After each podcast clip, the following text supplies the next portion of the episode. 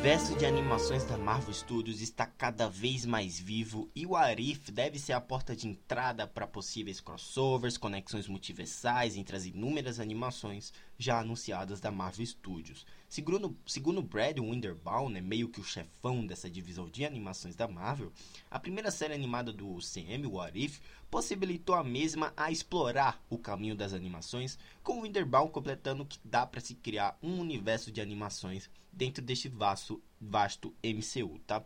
O Arif pode ser sim esse centro de uma teia de aranha onde várias animações futuras devem se intercalar.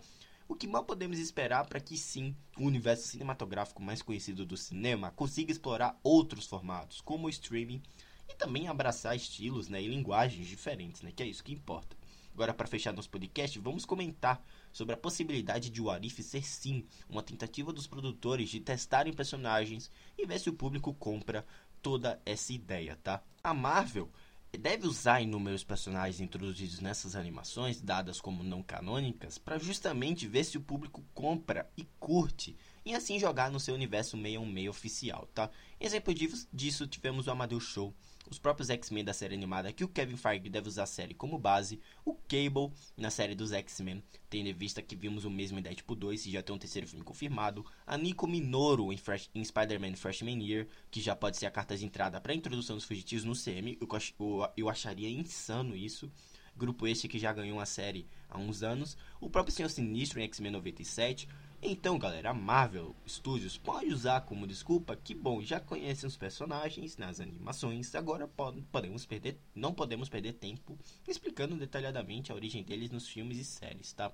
O próprio Demolidor, galera, ganhou um visual novo na animação do Homem-Aranha, Harry e Norman Osborn é, devem aparecer. O Sasquatch apareceu no primeiro episódio de Warif, que é um membro da tropa, da tropa Alpha. Então é isso, galera. Tudo é Marvel Studios. Tudo é parte do multiverso Marvel. E já podemos dizer que, olha, o universo de animações da Marvel tá ganhando proporções tão grandes. Eu acho isso tão fantástico. Porque isso abre um leque de possibilidades para fase 5 e 6, né? Explorar, exercerem uma criatividade de uma maneira tão única. E o que quem acaba ganhando nisso tudo somos nós, os fãs. E nós também, né, que crescemos com as animações da Marvel, crescemos com Homem-Aranha dos anos 90, com a série animada clássica dos X-Men. A gente cresceu assistindo essas animações, então ver elas tra sendo trazidas novamente, obviamente com, outros, com outras narrativas, eu acho isso sensacional.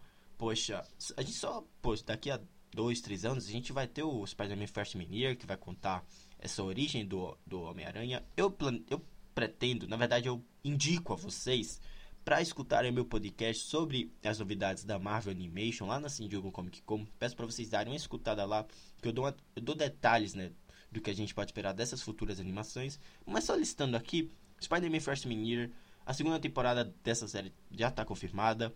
A gente vai ter também X-Men 97, Marvel Zombies, a segunda temporada de What If. Olha, é tanta, é tanta coisa legal que eles estão planejando que eu acho isso fantástico e explora tanto leque, sabe? Tantas coisas que talvez em o Vingadores Guerras Secretas eles utilizem como base o que a gente está vendo nessas animações. Então, por exemplo, o X-Men 97 pode ser usado em Guerras Secretas. O como é que eu posso falar? Alguns personagens como aquele, aqueles que a gente viu em What devem também ser utilizados em Guerras Secretas. Então, isso é tão vivo, isso, isso estabelece um leque tão grande para Marvel Studios. Foi uma ideia tão gigante do Kevin Feige que poxa, eu tô, tô maravilhado e eu acho que realmente pode dar bons frutos, pode fornecer bons frutos. E eu mal posso esperar pela ascensão da Marvel Studios Animation, que realmente vai ser algo incrível e gratificante aos fãs que cresceram com animações da Marvel, sabe? Isso é incrível.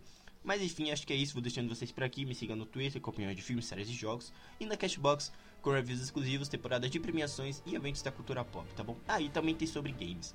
É isso, vou deixando vocês por aqui, galera. Um grande abraço e até a próxima. Tchau!